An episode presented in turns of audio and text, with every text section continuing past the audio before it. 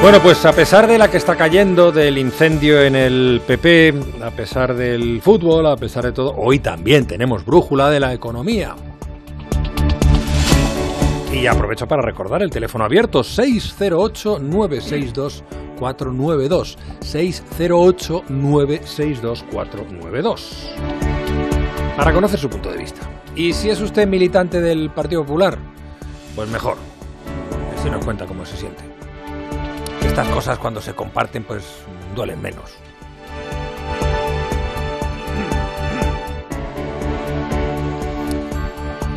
Luis Vicente Muñoz, buenas noches. Hola, ¿Cómo Juanra, estás? ¿cómo estás? Buenas noches. Oye, pues quizá podríamos también comentar algo en clave económica de todo este asunto del PP, ¿eh? porque a ver si nos quedamos mirando el dedo que apunta a la luna y no nos fijamos que ahí de fondo hay un tema económico que a los ciudadanos nos genera siempre sospechas, porque vivimos en un país en el que a veces se abusa del poder y quizás podríamos darle una vuelta. Pues te, te cojo el guante y espero que nos ayudes a desbrozar algo de ese paisaje. ¿eh?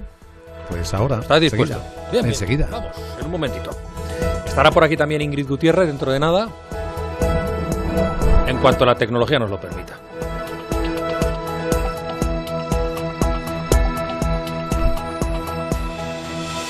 Antes, como siempre, ahí está. La mirada cítrica de don Ignacio Rodríguez Burgos. Muy buenas noches, Ignacio. Saludos, buenas noches. Madrid siempre ha sido un hervidero de espías desde el mensaje que recibió Matahari que supuso el principio de su fin.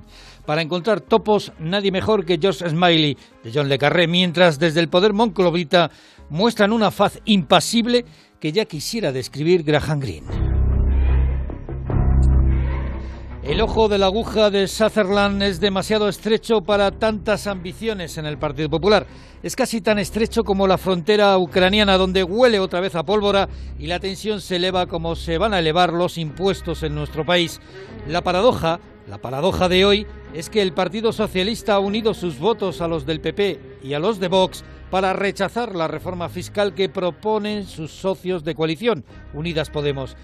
Dice la ministra de Hacienda que está deseosa por poner en marcha la reforma, pero que hay que esperar. Y de paso su partido echa abajo el impuesto morado a las grandes fortunas.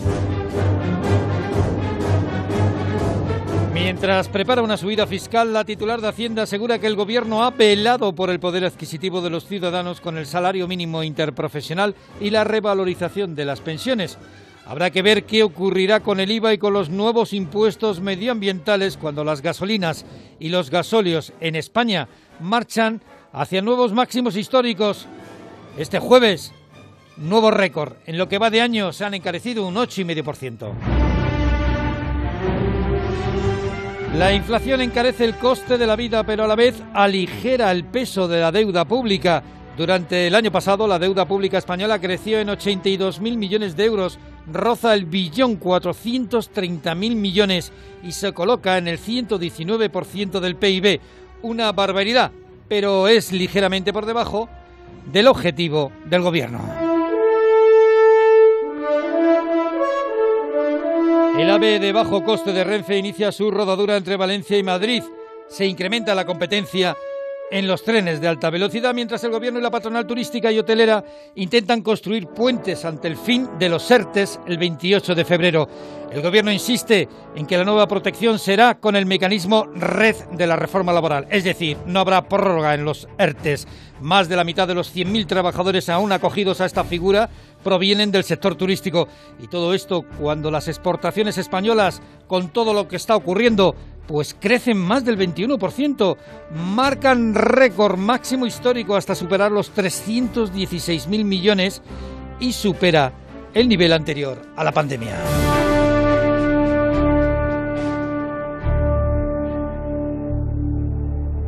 Gracias, Ignacio. Ingrid, andas por ahí, ¿verdad?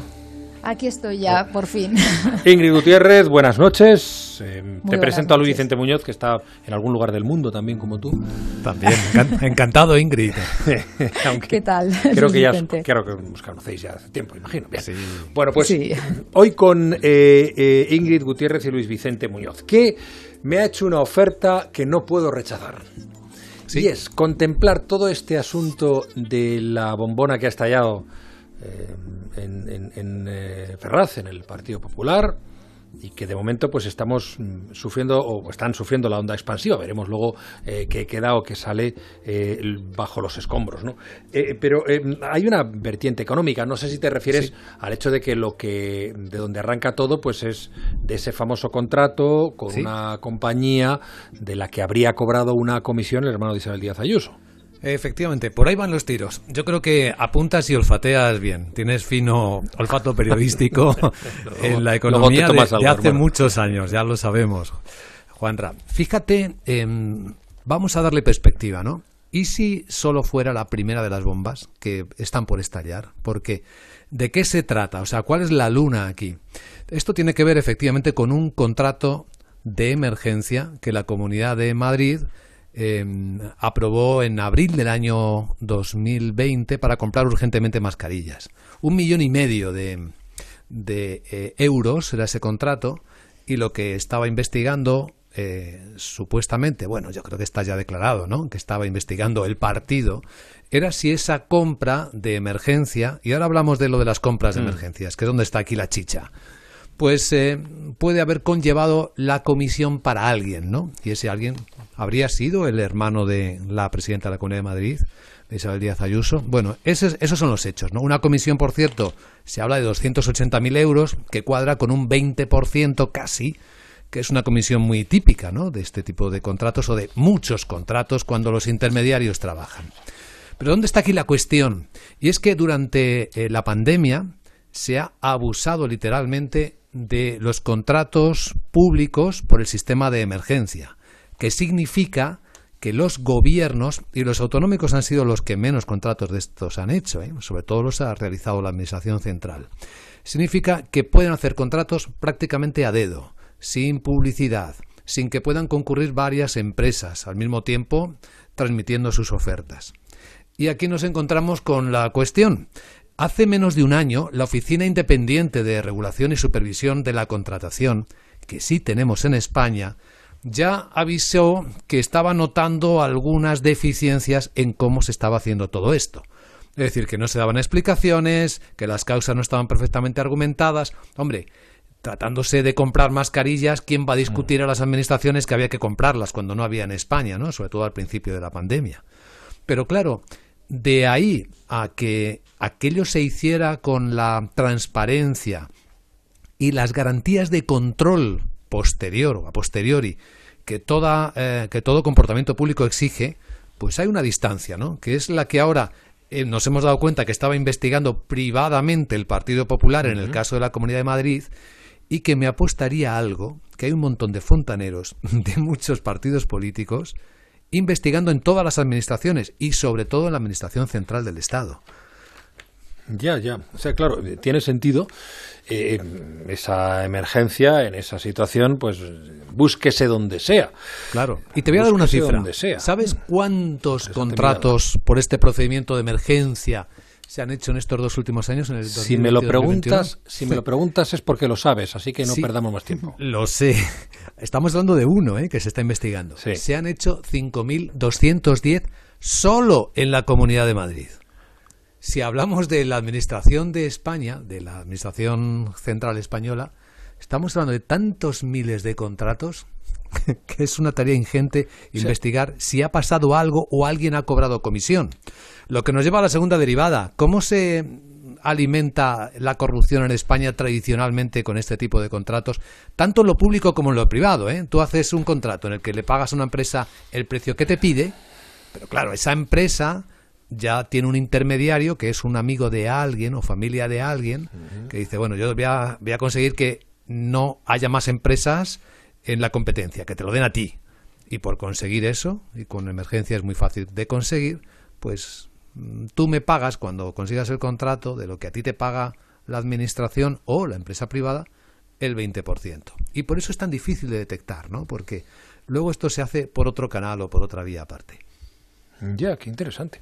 Oye, pues eh, yo no sé si quieres añadir, Ingrid, alguna cosa más, tienes alguna información o, bueno, simplemente quieres dar tu opinión, que también para eso estás, si quieres.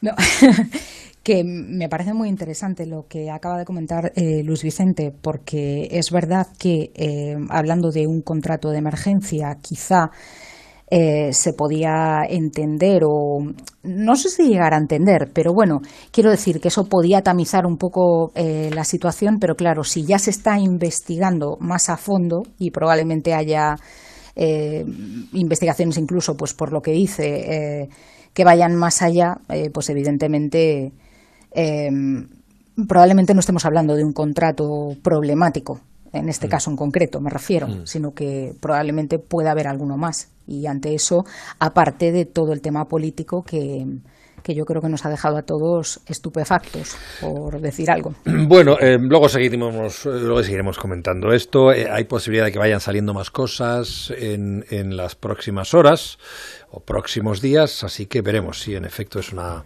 guerra total en el eh, Partido Popular y que tiene que ver con una eh, realidad que es interesante seguir y me parece que nos ha dado una buena pista, Luis, de, por dónde pueden ir los tiros. Es que esa cifra es tremenda, 5.210 contratos eh, de emergencia solo en la Comunidad de Madrid. Oye, que sepáis que el Gobierno no tiene intención de prorrogar los ERTE más allá del 28 de febrero.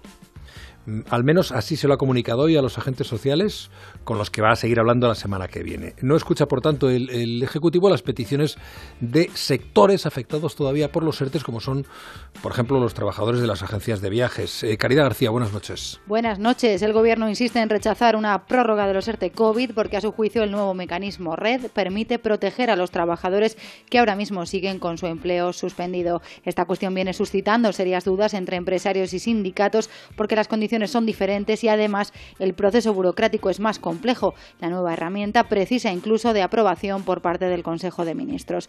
De las 100.000 personas que a día de hoy seguirían en un ERTE, un 10% pertenecen al sector de las agencias de viajes, que tiene a 3 de cada 10 ocupados con su empleo suspendido. Es sin duda uno de los ámbitos más afectados y por eso el Ejecutivo se presta a habilitar un ERTE exclusivo para este sector, tal y como contempla la nueva reforma laboral.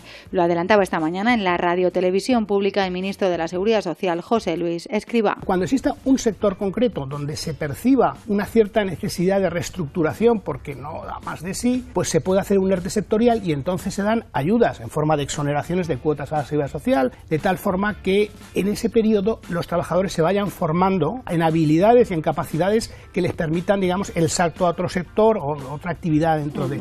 Y ese sector es el de las agencias de viaje. Las agencias de viajes, pero también el personal de los aeropuertos aeropuertos, aerolíneas o negocios de hotelería y hostelería creen que en este punto, ya tan pocos días de que expire el plazo, lo más fácil para evitar problemas sería prorrogar un par de meses los ERTE tal y como están planteados ahora mismo.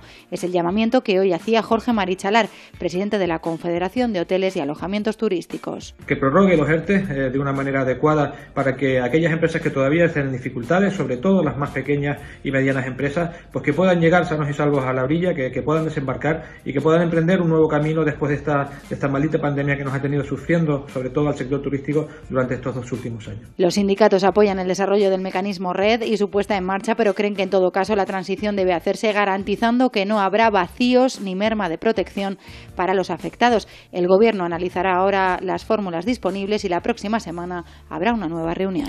Claro, mm, dice el Gobierno que está ahí ese nuevo mecanismo RED, que es una herramienta, como recordaba Cari, que pone en marcha la reforma laboral. Lo que pasa es que eso es más complicado que los ERTES, ¿no? Como ella también nos recordaba, eh, eh, Ingrid Luisby, eh, eso lleva un, lleva un proceso. Claro, el proceso se alarga. Em, la historia hasta, hasta qué punto, quiero decir, va a haber algún punto en el que haya que hacer esa transición desde el modelo eh, que se está aplicando ahora mismo y que es extraordinario y excepcional por la situación eh, de coronavirus y el nuevo modelo que entra en vigor con la reforma laboral y que si tenemos este mecanismo, lo lógico es que empiece a aplicarse cuanto antes, porque es además el mecanismo que va a permanecer, el que va a perdurar en el tiempo. Yo sí que entiendo esa parte. También em, que los sindicatos pidan un mínimo de garantías y que eh, pues se eviten esos posibles vacíos, eh, que haya trabajadores que puedan quedar desprotegidos, pero sí que creo que esa transición hay que hacerla em, en la medida de lo posible cuanto antes, porque no es una transición que solo vayamos a ver eh, a partir de ahora o a la, que, a la que vamos a tener que acostumbrarnos en este ámbito. Es que de aquí a los, a los próximos meses, a lo largo del próximo año, em, va a pasar con esto y va a pasar con todos eh, los estímulos y las medidas extraordinarias que se han ido aprobando, desde los estímulos fiscales, los del propio gobierno, a los estímulos monetarios. Entonces, después eh, de una, primero de una década de estímulos masivos y después, además, con esta crisis, de todos los mecanismos que se han tenido que ir poniendo en marcha para capear la situación, evidentemente en algún punto hay que empezar a normalizar. Si el Gobierno, como dice, eh, va a realizar una propuesta de adaptación y la propuesta de adaptación es razonable, yo también creo que es lo más razonable empezar a pensar en, en aplicar la reforma que tiene recién aprobada y que contempla un mecanismo que va a ser el que va a perdurar en el tiempo. Yo querría ser muy práctico en estas lecturas, ¿no? Porque eh, la idea del gobierno es muy bonita, eh, desde luego está bien trazada en el sentido de que, bueno, ya se trata de incorporar a los trabajadores que están en ERTE a cierta normalidad y si su sector o su empresa no puede seguir con la misma actividad que antes, de ahí la condición de formarle para una reconversión, un reciclaje, una modernización, llamémoslo como queramos, pero para cambiarle de sitio. Pero ¿cuál es el problema real? Y lo están diciendo las asociaciones. Eh, estamos hablando de las agencias de viajes, ¿no? que es al que se ha dirigido esta respuesta. Las agencias de viajes no son el sector que tiene más número de trabajadores ahora mismo en ERTE. Aunque son 11.000, eh, la hostelería tiene 21.000, tiene el doble por encima de ellos están también eh, las empresas de alojamientos turísticos, que tienen, si no me fallan las cifras y la memoria, unos 15.000 o 16.000. La gran diferencia del sector de las agencias de viaje es que es el 30% de todos los trabajadores. No hay ningún sector que tenga un porcentaje tan amplio de trabajadores todavía en ERTE. ¿Y por qué ocurre esto? Porque muchas de las agencias de viaje son pymes. Tienen uno, dos, tres trabajadores. Es decir, piensa en una empresa que tiene dos trabajadores, ¿cómo eh, les pones en formación? al mismo tiempo que mantener la actividad.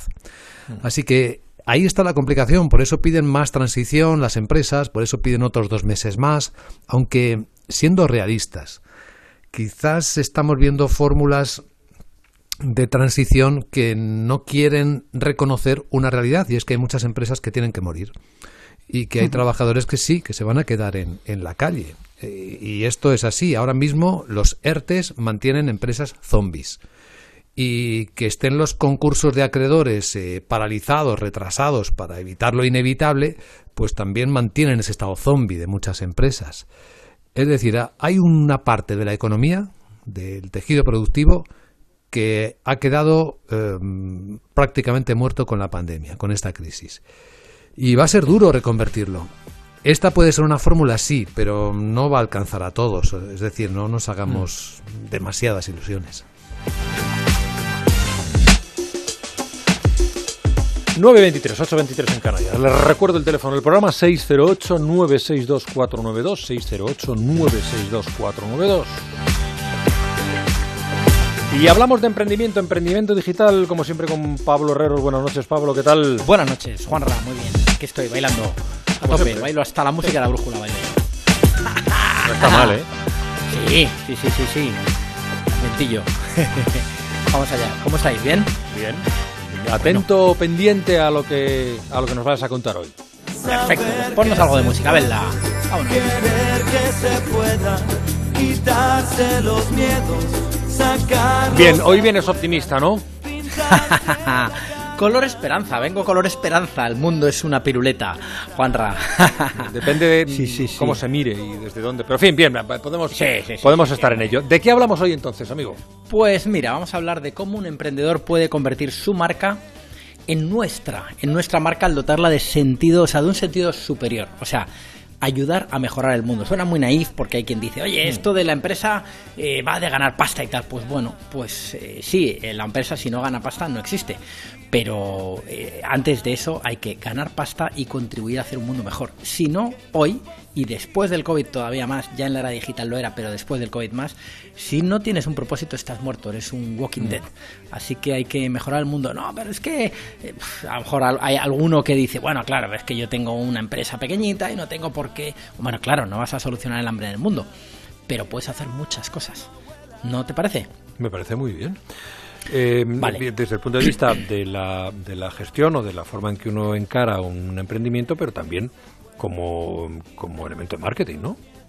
Exacto, sí. Mm, lo importante es que cuando hagas algo no lo hagas para contarlo. Ahora, si lo has hecho y ese algo eh, está bien, bueno, cuéntalo, ya está. Pero por supuesto no puede ser la premisa de lo voy a hacer para contarlo, porque eso es, es un poco, vamos, es un poco, no, es, es completamente oportunista y cualquiera lo ve. La clave yo creo que la da el clima, y el clima hace mucho tiempo que ha cambiado y es interesante porque es una oportunidad. Mira, hay un estudio que a mí me gusta mucho mm, citar porque es un estudio muy potente que lleva muchos años haciéndose, que es el estudio Marcas con Valores, y en el de 2022, el año 2022, dice que el 79% de los españoles queremos marcas éticas y valientes. ¿Qué dice, eh, ¿Qué dice eso de éticas y valientes? Pues significa que queremos marcas no que se tiren por un puente, que sean muy valientes, sino mm. que solucionen aquello que tenga que ver con ellos. O sea, si tu marca eh, se dedica a un tema, pues me lo invento como de textil, intenta solucionar cosas que tengan que ver con el medio ambiente, porque seguramente estarás contaminando a través de los tintes que das a tus eh, productos, eh, ese tipo de cosas, ¿sabes? Hmm, sí. Y bueno, va por ahí, ¿no? Entonces yo te diría a lo mejor que hay que hacer eh, una serie de pasos que quizás sería lo más fácil para a la hora de que un emprendedor se ponga en marcha. Pues dale. Primer paso. Perdón, que estoy un poco, un poco con tos. Perdonad.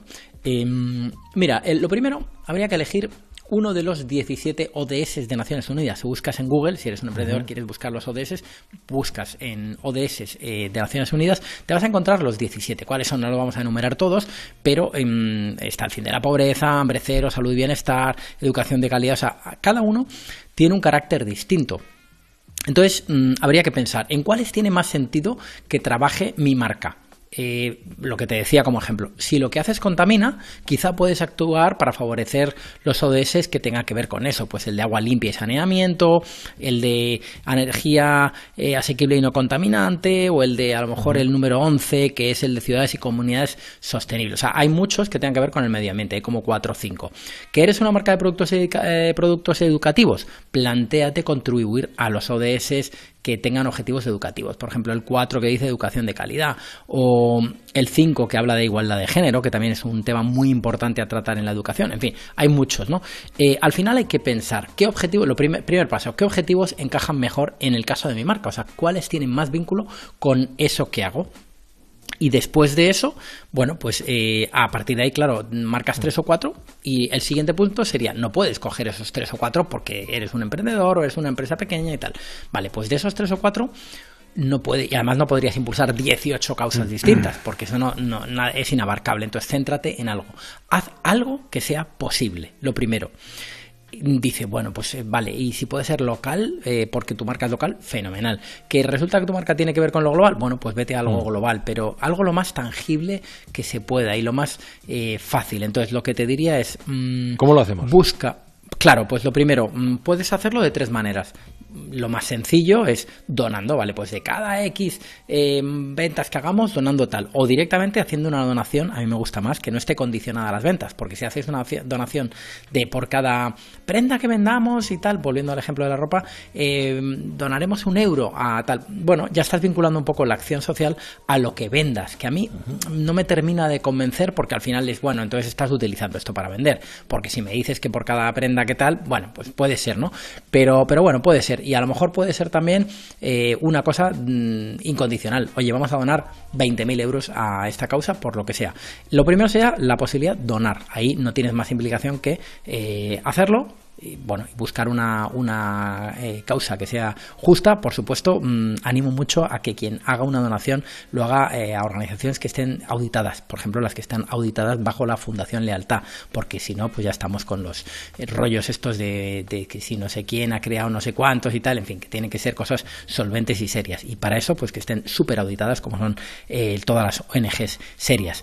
¿Vale? Luego, la otra opción, distribuye tú el dinero o, o haz trabajo voluntario, es una cosa muy bonita. Puedes poner a tus trabajadores el reto de, oye, mm, si nosotros sabemos de contabilidad, porque nuestra empresa es de contabilidad, ¿por qué no? El reto solidario es ayudar a X familias a que lleven mejor sus cuentas mensuales, por decir algo. O sea, gente que no tiene eh, fácil llegar a fin de mes, ¿por qué no les ayudamos a gestionarse mejor financieramente? Puede ser. O sea, no hace falta que sea una cosa como de Naciones Unidas o como una requete ONG famosísima. La acción social, precisamente lo que tiene es que hay miles y miles de mm, personas, empresas, eh, vamos, sobre todo eh, asociaciones o personas y tal, necesitadas de ayuda. Entonces hay un montón de causas, es cuestión de buscar la tuya. Y la última cosa que puedes hacer es esto que te decía, cambiando cosas mm. internas. Pues, por ejemplo, eh, pues si quieres colaborar con el medio ambiente, a lo mejor decides que a partir de ahora toda tu flota de coches de los comerciales pueden ser eléctricos, por, por citar un, un, ejemplo muy, muy fácil. O puedes decir que tu causa es el tema de la conciliación y entonces dices, vale, pues voy a pagarle un trocito de, o a pagar completamente las guarderías a empleados, o poner una guardería para empleados aquí, en fin, hay muchas, muchas formas, ¿vale? Y lo, y lo importante es que el plan sea abarcable, que sea fácil. Entonces, vamos, fácil siempre es un esfuerzo, pero que sea eh, conseguible. Para eso hay que detallarlo todo en un plan, ponle fechas, ponlo en marcha y por último te diría, si quieres, comunícalo, pero solamente a toro pasado cuando el tema ya esté hecho y cuando o sea, no sea eh, una cosa que se vea que es que es para, para darte un, un betún, ¿no? Para darte un barniz de respetabilidad. Pues un jueves más hemos aprendido con Pablo Herreros, que cierra, eh, como siempre, pues con, con una frase. Sí, la mejor vida no es la más larga, sino la más rica en buenas acciones, de Marie Curie. Gracias, Pablo Herreros. Cuídate mucho. Hasta la semana que viene. Un abrazo. Hasta luego. Adiós.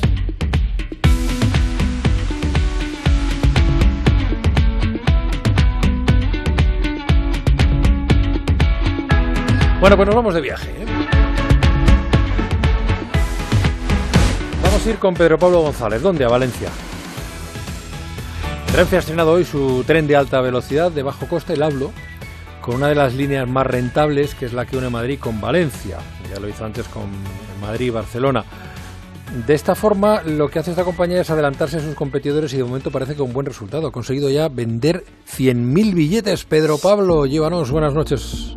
Buenas noches, Renfe se ha adelantado a sus competidores y en el segundo trayecto de alta velocidad tras el corredor noroeste, el de Aragón y Cataluña, ha realizado ya el primer recorrido con pasajeros a Valencia desde Madrid, de suave low cost. Hablo, el corredor de Levante será escenario, eso sí, de una fuerte competencia tras el verano. José Estrada, director general de gestión de Adif. Ocurrirá algo inédito en la historia del ferrocarril europeo. Por primera vez en Europa, los ciudadanos de Valencia y de España tendrán la posibilidad de elegir la oferta que más le convenga entre tres compañías. Más aún, entre cuatro productos. Será a partir de este lunes cuando Hablo funcione con seis trayectos entre la capital del Turia y Madrid, tres por trayecto, cuatro de ellos con parada en Cuenca. Desde 7 euros, aunque el precio medio es de 35, la unión desde el centro de Madrid a Valencia no tiene competencia, como nos indica Miguel Crevillén, maquinista del Hablo, que nos ha llevado y traído en este trayecto inaugural. Hombre, pues es un servicio muy competitivo en cuanto a precio y muy competitivo en cuanto a duración de, de viaje, porque nos metemos en una relación Valencia-Madrid en una hora 40. O sea que vas desde el centro de Madrid al centro de Valencia a 300 kilómetros por hora en una hora y 40 minutos. Por ahora, el low cost de AVE de Renfe solo irá a Cuenca, Requena, Valencia, cuando la francesa Uigo unirá también Alicante con Madrid y tras el verano, Irgio de Ernostrum y Trenitalia unirá la capital de España con estas dos ciudades del Levante. Comprará también en Albacete. Alicante será, eso sí, el próximo objetivo del hablo, aunque desde Valencia la queja principal es que no hay este servicio en el corredor mediterráneo. Unirlo con Barcelona. Francisco Arteaga, director de alta velocidad de Renfe. Nuestra vocación es crecer, es crecer en oferta en tanto en cuanto haya una demanda que eh, justifique el bueno, pues en este caso la implantación de un servicio también de bajo coste hablo en el corredor mediterráneo, igual que, en otros corredores. El éxito de la alta velocidad a precios asequibles es factible, ya que en seis meses el hablo a Cataluña ha trasladado a 734.000 pasajeros y Renfe espera recuperar este año en su totalidad los 33 millones de pasajeros que tenía antes de la pandemia. Solo en oferta de AVE low cost, los tres operadores a final de año podrían duplicar la oferta actual de AVE en los corredores de Cataluña, Levante y Sevilla y Málaga, siguiente escenario de la competencia. Claro, em, Luis Vicente, Ingrid, 7 euros Sí. Madrid-Valencia, ¿habéis pillado alguno de esos alguna vez? Eh, no, pero sí que estaban. Y Existen, ¿no? Es decir, no, no es- Existen.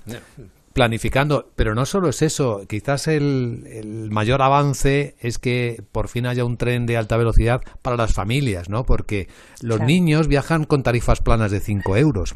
Aunque a los mayores les salga por más el billete, ya moverte en familia en tren de alta velocidad empieza a ser una opción, porque antes era, era bastante caro. Y es muy interesante pues que esta oferta se abra en cierto modo, porque ahora que estamos tan preocupados todos por el mundo sostenible, una de las ventajas de, este tren es que ha logrado que toda la electricidad sea renovable. Y en conjunto tú contaminarías menos yendo con tu familia en este tren que, que en un coche particular, claro. No, y luego el precio, es decir, es impensable un desplazamiento de esas características, 350 kilómetros entre Madrid y Valencia, 7 pavos, 7 euros, ¿no? En fin. Sí, hay un poco de celos ¿eh? con- entre Barcelona y Madrid. Porque- Bueno, pues te vas un fin de semana a, a Barcelona y otro a Valencia. Pero el precio no es el mismo, ¿eh? Más barato Valencia. Ya, 7 euros, pero no, ¿cu- ¿cuánto es? eh, ¿Sabes ahora de memoria cuánto es a, a Barcelona? Eh, pues 90. 15. No, no, en, en hablo 90. Eh, hombre, depende cuando. Sí, depende de cuánto tiempo tardes en planificarlo, sí. Ya, bueno. Eh, ¿qué, qué, iba- qué ibas a decir, Ingrid? que, mm, estoy de acuerdo que en tema de competencia y de posibilidad de dar acceso a más personas, en concreto a las familias, eh, creo que, que es una magnífica noticia. eh, pero que tenemos que recordar siempre, y no está mal, pese a que sea mm, evidentemente positivo, que una buena red no solo eh, va de mejorar uniendo la capital con mm, el resto de grandes ciudades o determinadas grandes ciudades, que tenemos problemas en otros corredores y que a esos hay que darles solución. Entonces, eh, muy positivo y además es eso. eh, desplazarse de una manera más sostenible y a un precio tan asequible, yo creo que es una, una noticia tremendamente positiva, pero que pensemos también en, en solucionar los problemas que no son pocos eh, con otras zonas que no están bien conectadas todavía a nivel ferroviario. Estamos pensando en Extremadura. Claro. Por Exacto. ejemplo, en Extremadura. Está bien que vayamos más rápido y más barato a Barcelona, Madrid, Eso es. Madrid, Valencia, tal, incluso Ujú. hasta Andalucía. Eh, la alta velocidad de bajo coste será el próximo objetivo, pero hombre, si podemos ir a Badajoz en tren eh, sin mayor complicación y sin que tarde seis horas y podemos recorrer Extremadura eh, con la misma celeridad y acercarnos a esa comunidad tan querida por este programa, pues de esa forma pues estaría también muy bien. Yo reivindicaría también un poco de Cantabria, nos falta la parte del norte, Claro. ya tenemos Galicia por fin, pero nos queda algún algún agujerito Y todavía. por. Asturias llegamos to- las apenas eh, a Pajares y ya está. Sí. Claro, eso es, y, y sobre todo que la parte de centralidad, yo creo que ahora mismo se ha demostrado, por ejemplo, con la crisis que hemos vivido eh, de suministros, la importancia de tener una red ferroviaria que una bien todos los puntos, eh, que, que las zonas de, de los puertos los una perfectamente entre sí, porque eso eh, te da capacidad de maniobra ante una situación, por ejemplo, como la que hemos vivido ahora eh, estos últimos meses.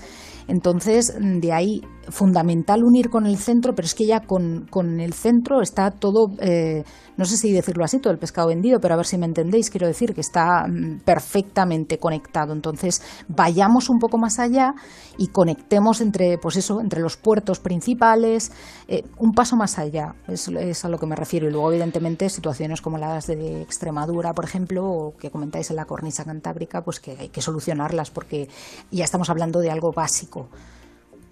Muy bien, pues vamos a ir cerrando por aquí la por hoy la brújula de la economía.